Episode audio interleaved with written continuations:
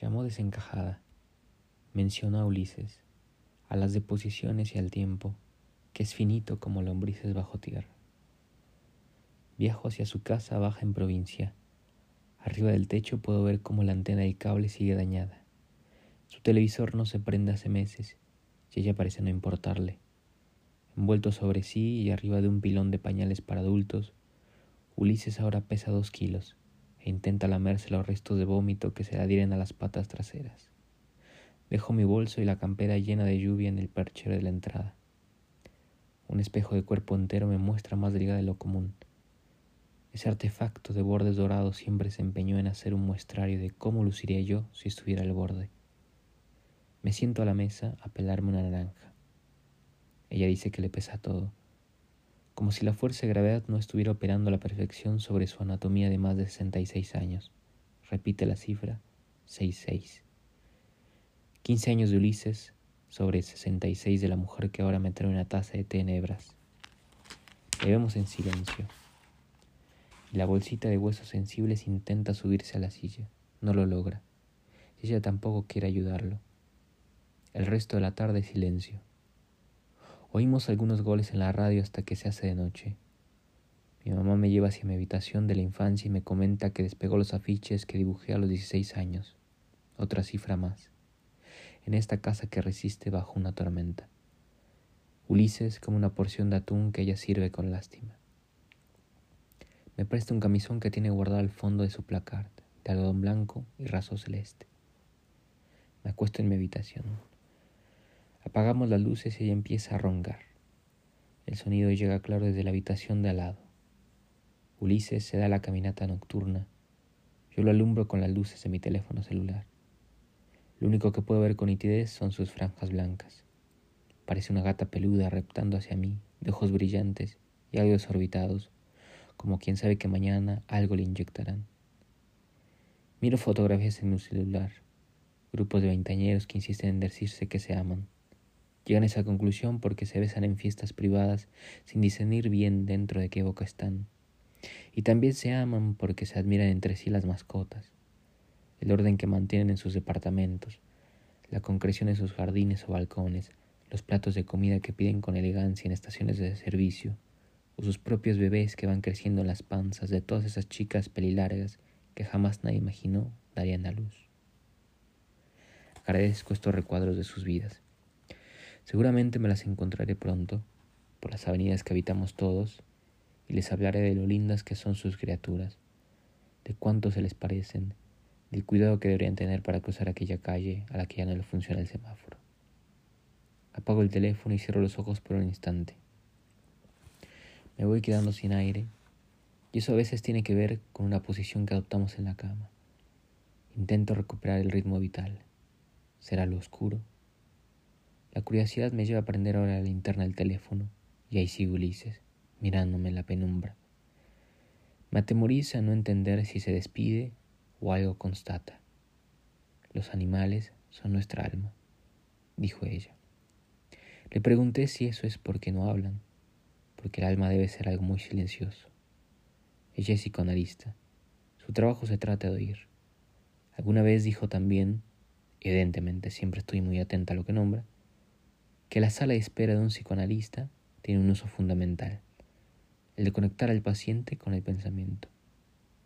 Sospecho que en mí esa sala de espera funciona como ejercicio perpetuo, porque lo que hago todo el tiempo se trata de eso, de hacer girar el pensamiento, como un cubo Rubik. Los colores se me alinean solamente una vez al año. De mañana, con un rollo repleto de rojas de papel tissue, intento limpiar restos de atún embebidos en líquido estomacal. Es un gran charco pegado a las ruedas de la mesa del televisor. Lo que soy es una publicidad sobre la Lotería Nacional. Ulises camina lento hacia el baño y ahora vuelve a derramar líquido, un charco más. Las dos nos agachamos para evitar el despliegue del olor. Abrimos las ventanas. La lluvia no se detiene desde anoche. Ulises se recuesta arriba de un pañal amarillento, sobre el diario matinal del domingo pasado. Tenemos cita a la una y media de la tarde y el tiempo es una mucosa húmeda que se nos pega en la cara. Al fondo del local, que varía entre los tonos rojos y blancos, ya que la marca de comida para perros y gatos auspicia y coopera. Un animal muy peludo se está dando la segunda tanda de champú de su baño. Nos abre la puerta un chico joven al que todavía le chorrean las manos. Otro perro aúlla. Demuestra descontento con la única herramienta que tiene, atado a una baranda en la pared posterior de la veterinaria. Los médicos todavía no llegan y Ulises desvaría dentro de la caja transportadora. Ella mira los productos que cuelgan en las paredes, helado para perros con sabor a carne, salchicha o crema, chantilly. Pelotas plásticas que simulan deportes de alto rango como tenis, básquet, fútbol o golf. Mordillos con formas amigables. Ella pregunta el precio del helado para perros. Le da curiosidad. Afuera del local camina poca gente a esta hora.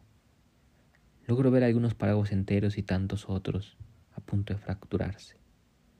La veterinaria llega demorada y pide disculpas. Es una mujer de pelo atado y billutería blanca. Practica la homeopatía sobre los animales y sintió mucha pena porque hace un tiempo tuvo un gato moribundo del que no se despidió el día que lo encontró muerto al costado de su cama. Debería haber estado más receptiva, nos cuenta la médica. Al notar que su gato anciano la miró de un modo especial esa mañana, lo lamenta a diario, asegura, y en el hombro derecho tiene tatuado su nombre. Nos invita a pasar a la habitación donde auscultan tanto los cochorros con la vida por delante como los ancianos embadurnados de líquido interno. Ahí vamos. Mientras la veterinaria intenta arrancar a Ulises de su caja, recibo una llamada. Salgo de la habitación, el pulso me tiembla, pero aún así atiendo. Hace meses que no hablamos.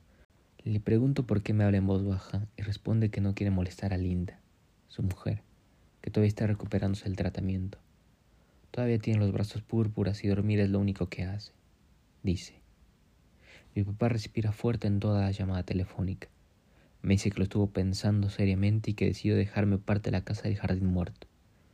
Acá me pide disculpas y tapa el tubo. Puedo ver por el reflejo de la vidriera del local cómo mi mamá sale de la habitación blanca y cierra la puerta de paso. La doctora la abraza y una ficha inventario de razas de gatos la decora a sus espaldas. En el teléfono mi papá sigue hablando con Nilda, ella tose grave, como una máquina expendedora de monedas. Alguno de los dos pega un grito, pero no identifico quién. Cuando él regresa al tubo, me dice que tiene que salir con urgencia por un antibiótico. Está nervioso. Le digo que no hay problema. No sé cómo darle las gracias. Me recuerda que pronto debería acercarme a la casa, por más lejos que me quede, para intentar resurgir aunque sea el césped. No me da tiempo de decirle chao, simplemente cuelga.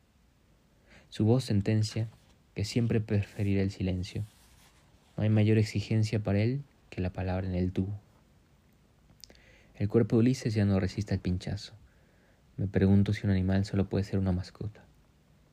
Las opciones son esperar dos horas a que llegue la empresa que se encargará de liquidar los cuerpos y devolver las cenizas, que nunca sabremos a quién corresponden, o bien comprar una maceta de tamaño generoso para implantarlo ahí con alguna especie de flor a la que no le cueste crecer. Ella elige lo segundo.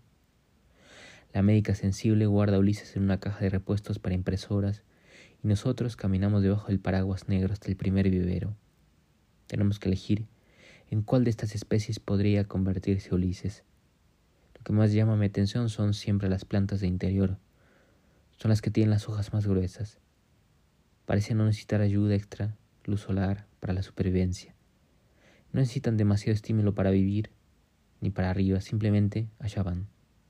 Volvemos debajo del mismo paraguas, con bolsa de nylon y productos recién comprados. Tuve el coraje de cargar la caja de cartón durante cuadras hasta llegar de nuevo a la casa. Dejamos la caja en la puerta por si largaba olor y nos aventuramos en los sillones del living, al ritmo de unas chacacheras que ya le hacen bien. Me duermo tan profundo que no logro discernir cuerpos de gatos, hombres mayores, mujeres con nebulizadores, tos enferma, postoperatorio, y olor a remedio de estricta receta.